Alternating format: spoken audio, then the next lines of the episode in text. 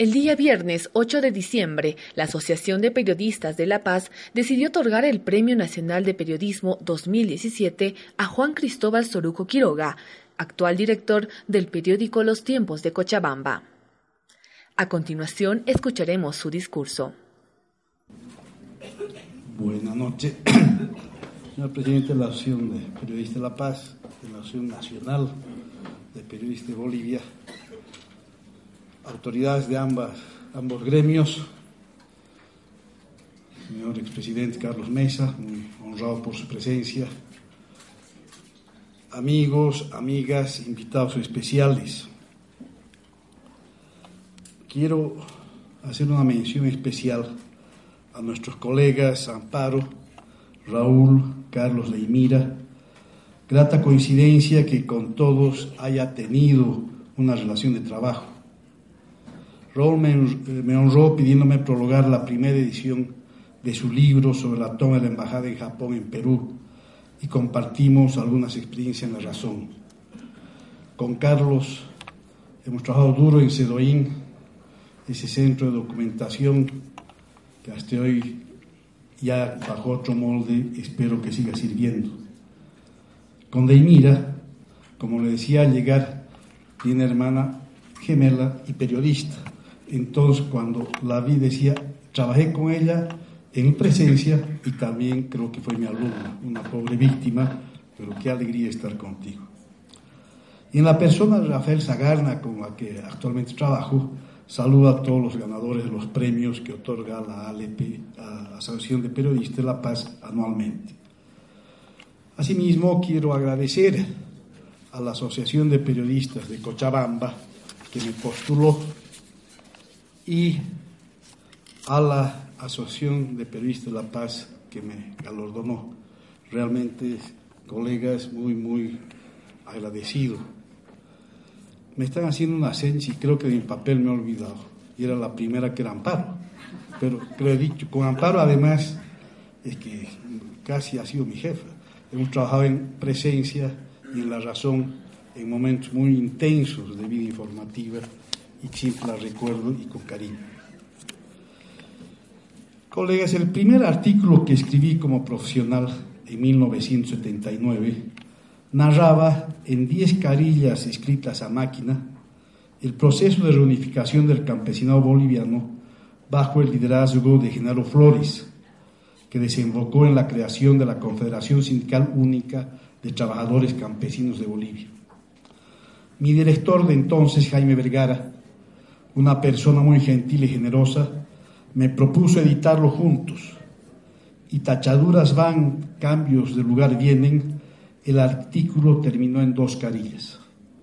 Tremenda lección práctica de concisión, algo alejada de los trabajos que debíamos presentar en la universidad a los que estaba acostumbrado. Traigo a la memoria esta anécdota porque muestra algunas características de la generación de periodistas de la que formo parte, cuya relación con el país y la democracia quiero exponer. Muchos éramos estudiantes o recién egresados de la Universidad Católica Boliviana que comenzamos a trabajar en los estertoles de los gobiernos militares que nos asolaron para en 1982 comenzar a aprender en democracia, a trabajar en democracia. Casi todos votamos por primera vez en nuestra vida en 1978 para elegir autoridades y lo volvimos a hacer en 1979. Fuimos testigos de la apertura del Palacio Legislativo y la posesión de los senadores y diputados elegidos y comenzamos a cubrir las fuentes sin temor alguno. Asistimos, entre conmovidos y sorprendidos, a las apasionantes sesiones parlamentarias de las que surgió como presidente Walter Guevara Arce, y éramos observados con generalizada simpatía por los colegas mayores que nos iban guiando en este oficio. A los tres meses sobrevino el golpe de Estado liderizado por Alberto Natush Bush, lo que provocó un fuerte remesón, pero al mismo tiempo nos ayudó a tener un temprano y un intuitivo alineamiento con el sistema democrático. No hay que olvidar que como gremio sindicalizado adherimos a la idea de construir en el país un sistema socialista como establecía la COB de la que nuestros sindicatos formaban parte. En esas dramáticas jornadas fuimos testigos, por un lado, de la voluntad ciudadana de defender la apertura democrática y del otro, del poder de las negociaciones políticas. Luego del corto gobierno de la primera presidenta en el país, Lidia Gayler, volvimos a sentir el rigor en su expresión más alocada y ruin lo que, de la dictadura, lo que empero nos ayudó a muchos a asumir ya plenamente una adhesión democrática que con, que con el transcurso del tiempo en unos se fue consolidando y en otros modificando. El 10 de octubre de 1982 comenzó otra etapa. Los periodistas de mi generación, entre los cuales crecía el número de mujeres que daban una nueva tónica al oficio, ingresamos de pleno en ella sin intuir que el tiempo de cambios no había terminado y que estábamos en los umbrales de otros que afectarían nuestra profesión. Volvamos a la anécdota. Nuestro primer profesor de diagramado nos sugería aprender a leer al revés para poder trabajar con más agilidad en las tipografías. Juro que habían las composes, pero igual por si fallaban había que ir al linotipo y las ya se iban imponiendo en las redacciones y al poco tiempo estas fueron reemplazadas por las computadoras y toda la innovación iba quedando obsoleta al poco tiempo. Estaba llegando el tiempo de las tecnologías de la comunicación y la información. Considero que en ese proceso de cambios fue clave para la comunicación el ingreso y posesionamiento de la televisión privada a partir de 1984 luego del monopolio estatal de su uso a través, que a través de la llamada televisión nacional y los canales universitarios en varias capitales del departamento dominó ese espacio desde 1969. Este ingreso tuvo varias consecuencias en el funcionamiento de la radiodifusión y la prensa y en la relación de estos con la sociedad. Entre ellas, la necesidad de centralizar contenidos, dando espacios cada vez más crecientes a la información local frente a la información nacional, entendida como la proveniente del mundo político, social, empresarial y cultural de la sede de gobierno, y amplió el acceso de la gente a la información del exterior. En el mundo de la televisión cambió la concepción y composición de la noticia, pues la espectacularización, la inmediatez exigieron desarrollar nuevos formatos, con tanta fuerza que los actores políticos y sociales tuvieron que adecuarse a los nuevos parámetros establecidos que rompían el clásico discurso extenso y altisonante. Además, los conductores de televisión, hombres y mujeres, comenzaron a competir con los actores políticos en la relación con la ciudadanía y por el afecto subjetivo que generaron con la gente, comenzaron a considerarse ellos mismos intermediarios entre la sociedad y el Estado, imagen que se iba consolidando por la inoperancia del funcionario público, al punto que se ha consolidado la tendencia a mediatizar todo conflicto para que éste pueda encontrar alguna solución en los diversos ámbitos estatales e incluso privados. En el campo de la, radiodifusión, si me invitan agüita, por favor. Estoy emocionado, aunque no crean.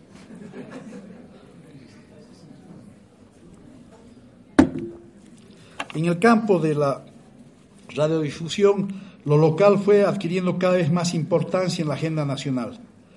Probablemente sea Radio Fides, a través del programa La Hora del País, la pionera en comenzar a revertir el flujo de, información desde las zonas alejadas a las centrales, desde el predominio de información concentrada en la Plaza Murillo a la difusión de problemas regionales. De esa manera abrió una senda de integración sostenida y aceptada que, fue, que luego fue seguida por otros grupos radiales. Simultáneamente se fueron desarrollando nuevos sistemas de participación y tocó a RTP, con Carlos Palenque y el programa Tribuna Popular, abrir camino convocando a sectores populares a los estudios para hacer oír su voz normalmente en clave de queja. Como en el caso de la televisión, algunos radialistas, particularmente aquellos interesados en los temas urbanos y populares, fueron adquiriendo poder por el apoyo de sus audiencias, fenómeno que fue advertido por los partidos políticos que iniciaron un proceso de cooptación.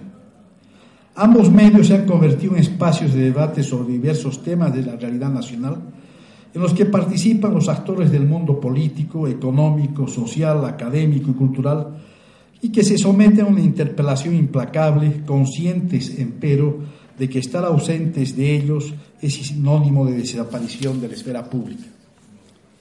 En cuanto a los medios impresos, el contexto general y los nuevos formatos audiovisuales obligaron a que tengan que irse adecuando a las nuevas condiciones agravadas por una declinación de los niveles de lectura. Entre esas adecuaciones, una fundamental fue la de repensar el concepto de primicia.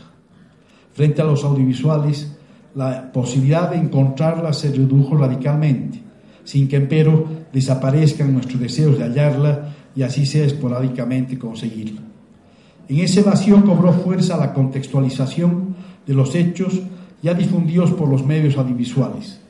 Es decir, el desafío pasó de buscar hechos que ningún otro medio pueda difundir a tener capacidad de agregar contexto a noticias que ya la radio y la televisión transmitieron y hoy las páginas web, las redes sociales. En ese proceso, tanto en el país como en el mundo se han generado nuevos estilos de redacción y diagramación para facilitar la lectura de informaciones a las que se acompañan antecedentes que amplían su comprensión. En el campo de la opinión, las investigaciones develan que las páginas editoriales influyen fundamentalmente en sectores específicos de la sociedad estrechamente vinculados con los espacios de poder y decisión, pero no en la gran mayoría de lectores que, salvo en situaciones de crisis explícita, más bien optan por el comentario difundido por los audiovisuales. Otra transformación radical es que ya no hay, ni probablemente habrá más, un periódico nacional. Los que ahora existen son a la vez nacionales y locales regionales. Es decir, hasta mediados de los 80, un periódico como Presencia, por ejemplo, era el más comprado en todas las capitales de departamento y luego recién se ubicaban los periódicos de la localidad. Ahora, en todas las capitales donde se editan periódicos, su tiraje local es considerablemente mayor al de cualquiera de los que llegan de otros departamentos. Y la calle de lectores ha hecho que junto a las ediciones cotidianas se ofrezcan promociones de diversos productos, desde algunos relacionados con el rubro, libros, CD musicales eh, o de películas, hasta objetos de hogar, bebidas, turismo. Todos estos cambios han ocurrido ante una mirada de asombro y una generación de periodistas que no tiene tregua. También se han presentado importantes cambios en la propiedad y administración de los medios. Predominan las empresas privadas, algunas con capital extranjero, por sobre la propiedad familiar que era la más extendida y la institucional. En los últimos 12 años ha crecido vertiginosamente el sistema de medios del Estado, censo estricto del gobierno, a la televisión se agrega la instalación en el país de una red de emisoras dependientes de la Administración Central, central perdón, que reciben sus directrices de los ministerios de Comunicaciones y de la Presidencia. Asimismo, se ha creado el periódico Cambio y han invadido las redes sociales. Adicionalmente, el gobierno ha impulsado la creación de radios comunitarias cuyos propietarios son las comunidades donde están instaladas u organizaciones sociales la gran mayoría afines al proceso dirigido por el MAS. Por otro lado, se debe anotar que en la dura competencia entre medios se ha abierto espacios para que las áreas administrativas busquen mayor participación en la elaboración de contenidos, extremo que si no es bien gestionado puede provocar serias distorsiones informativas. En este campo se puede mencionar también el uso instrumental de la publicidad estatal, de la que ya se refería nuestro presidente, actitud que si bien ha sido recurrente en la historia de las relaciones entre el poder y los medios, ahora es desembosadamente discriminatoria y está dirigida a doblegar la libertad de expresión e información. Mención aparte merece el creciente uso de encuestas de opinión. Estas comenzaron a ser utilizadas tímidamente en los medios, en las elecciones que se realizaron entre 1979 y 1980, ya con mucha fuerza desde las elecciones presidenciales de 1985, al punto que se han convertido en materiales informativos fundamentales porque todo indica que a la gente le gusta conocer escenarios futuros tendencias sociales y, percepciones. Sin embargo, desde hace un tiempo y en todo el mundo crece el cuestionamiento a las encuestas como instrumentos de percepción política por las cada vez más grandes diferencias que se presentan entre sus previsiones electorales y los resultados concretos. Y esta generación de periodistas que empezó en 1979 a usar tímidamente la encuesta, ahora tímidamente estamos dejando de utilizarlas. He dejado al último probablemente el cambio más profundo el que somos testigos, el mundo virtual y la aparición de fenómenos en la comunicación que en 1979 no podíamos ni siquiera imaginar. La Internet, las redes sociales, las páginas web son realidades que están transformando nuestras formas de trabajar, que nos exigen renovadas y creativas estrategias para que nuestros mensajes lleguen a los miles de lectores, audiencias, hombres y mujeres, que al mismo tiempo reciben infinidad de mensajes. Para no quedar olvidados, resumo la anterior constatación en una verdad de perogrullo. Estamos ya en una nueva etapa y nosotros otra vez estamos en transición. Todos los cambios señalados y los que he omitido y olvidado han tenido y tienen y seguirán teniendo un telón de fondo.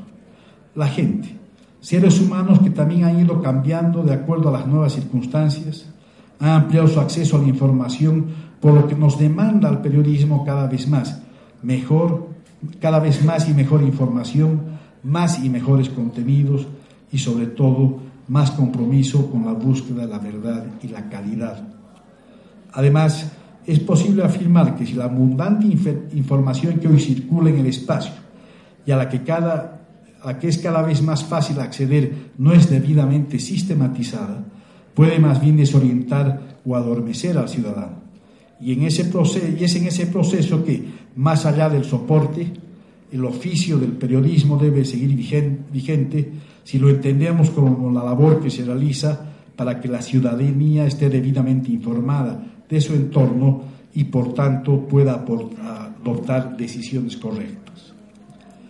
Desde 1982, el emblemático año de nuestro retorno a la democracia, se han sucedido por lo menos dos generaciones de periodistas y una tercera está comenzando su actividad.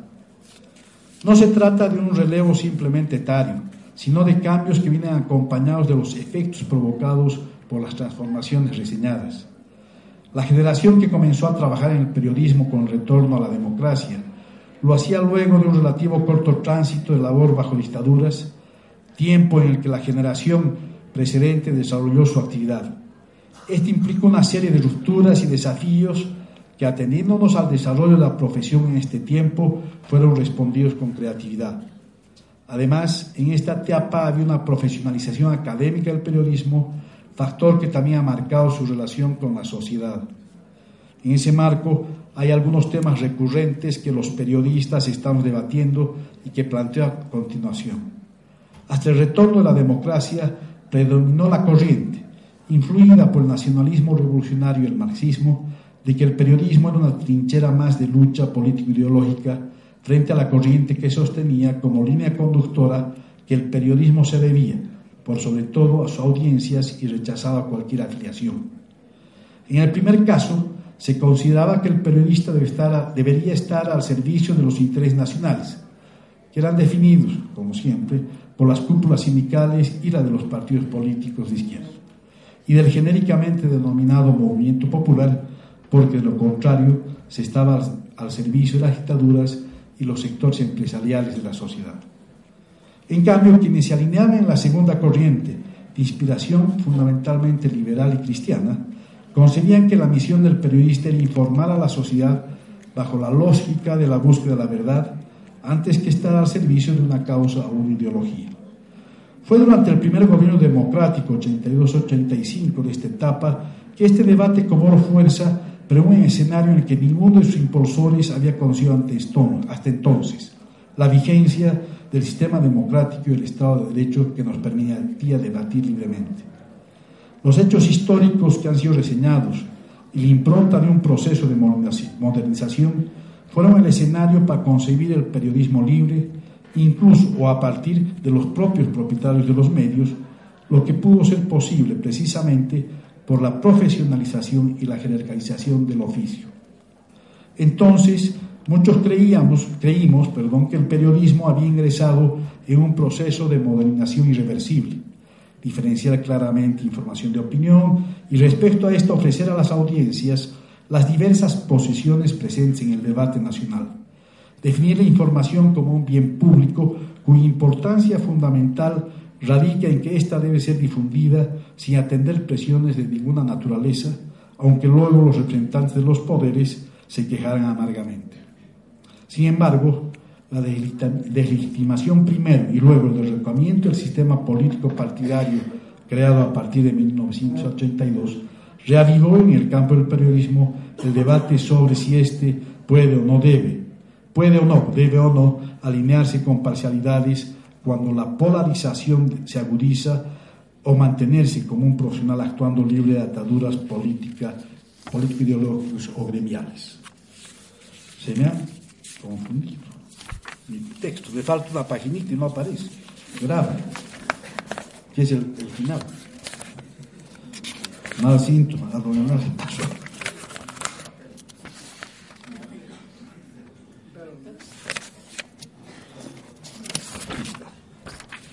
Este debate, me permito decir, se ha enriquecido porque muchos periodistas que bajo la convicción de que la adhesión a determinadas ideas y propuestas es factible apoyaron al gobierno y al proceso de cambio impulsado por el MAS, hoy, por una serie de razones, han optado por cuestionar lo que está sucediendo. A estas alturas de nuestra historia y en medio de la polarización político-ideológica en la que vivimos, estoy convencido de que el periodista debe ser más libre que nunca y aferrarse al principio básico de nuestro trabajo, la búsqueda leal de la verdad como la mejor opción para ejercer un periodismo que sea útil a la sociedad. Esta posición exige, recogiendo los aportes de varios reconocidos periodistas, cumplir condiciones básicas entre las que destaco la idoneidad profesional y permanente capacitación, la idoneidad moral que se traduce en el compromiso de seleccionar, elaborar y difundir informaciones y opiniones en función a nuestro leal saber y entender y no por presiones de ninguna naturaleza, e investigar con rigor. También exige respetar a nuestros destinatarios y su dignidad individual y colectiva, cumplir las normas de regulación y autorregulación, aceptar el derecho a réplica y tener la humildad de rectificar los errores que se hayan cometido. Asimismo, es necesario establecer relación con los poderes constituidos para conocer y tener información suficiente que permitan hacer un riguroso seguimiento, sin sentirnos jueces, fiscales o guías de la sociedad, de las acciones de quienes forman parte de ellos, bajo la premisa de que lo importante es que la ciudadanía esté debidamente informada. Se trata de principios cuyo seguimiento explica que podamos haber vivido en permanente transición, porque explícita o implícitamente nos exigen tomar conciencia de que nuestro trabajo, más allá de los cambios, afecta a la vida cotidiana de la gente y al buen funcionamiento de la sociedad, lo que nos exige a su vez capacitarnos adecuada y permanentemente de manera que sigamos siendo leales buscadores de la verdad y develadores de los secretos que los grupos de poder se empeñan en ocultar, hoy más que nunca. Para finalizar, a veces algo cursi, pero y esto no le mostró a mi mujer por si acaso. Quiero expresar mi profundo agradecimiento a todos quienes me han ayudado con generosidad en mi vida profesional luego de mi paso por la católica, donde conocí un maestro de primer nivel, a seis personas que tuvieron particular influencia en mí. Enrique Eduardo, que no solo me enseñó las primeras armas del oficio práctico, sino que siempre me impulsó a hacer del periodismo parte de la vida misma. Jaime Vergara, a quien mencioné en mi intervención, fue clave para entender que sin una previa y investigación no habrá buena redacción. La importancia del detalle y las contrapartes para dar luz verde a un artículo. Luis Ramiro Beltrán, que me abrió el mundo de la comunicación y el desarrollo y me hizo participar en uno de sus proyectos estrellas en el país, el INACODE. Ana María Romero de Campero, la creadora de este premio cuando estaba en el directorio con Carlos. directora de presencia y de la que fui jefe de redacción y editor. No solo que me abrió el ingreso al mundo de los medios masivos, sino que con su testimonio, sus sugerencias e instrucciones, porque las daba, pude lidiar después en este oficio con más confianza y determinación. José Gramont y José y Huáscar Cajías perdón, me honraron con su amistad y a través de charlas me dieron verdaderas clases magistrales sobre el oficio. Ambos, además, consolidaron muchas de las convicciones principistas y, religiones, y religiosas que tengo y trato de seguir. Sintiendo que no es justa la generalización, deseo agradecer y dejar sentado que no estaría yo hoy aquí si no hubiera trabajado con equipos de periodistas, hombres y mujeres, que nunca han mezquinado su esfuerzo por hacer buen periodismo y ser buenos y rigurosos interpeladores. Sin profesionales de estas características no habría periodismo. También deseo agradecer a los obispos de la Iglesia Católica que me abrieron las puertas de presencia y siempre me han dado muestras de confianza. A la familia Garafuric, que me invitó a decir la razón, al grupo líder que hizo lo propio en la prensa, y a la familia Canelas que me invitó a ser director de los tiempos. Con todos ellos he podido mantener una relación leal y de respeto que se prolonga hasta ahora, pese, por supuesto, a las diferencias que también mantuvimos. Por último, definitivamente no estaría yo aquí si no contara con el amor, lealtad ah, y apoyo de mi ancla en tierra, la negra Carmen Beatriz Ruiz.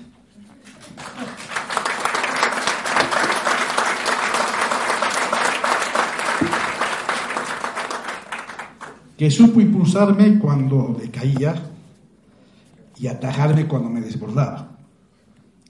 Y a mis hijos aquí presentes, por comprender con amorosa alegría o resignación mi pasión por este oficio. Tener el apoyo de todas estas personas me confirma que soy un bendecido de Dios. Gracias.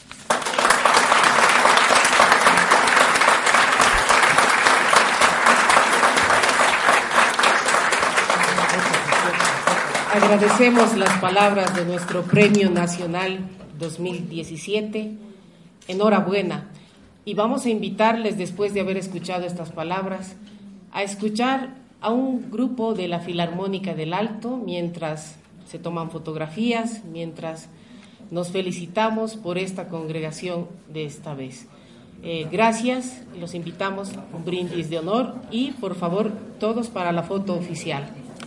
Muchas gracias.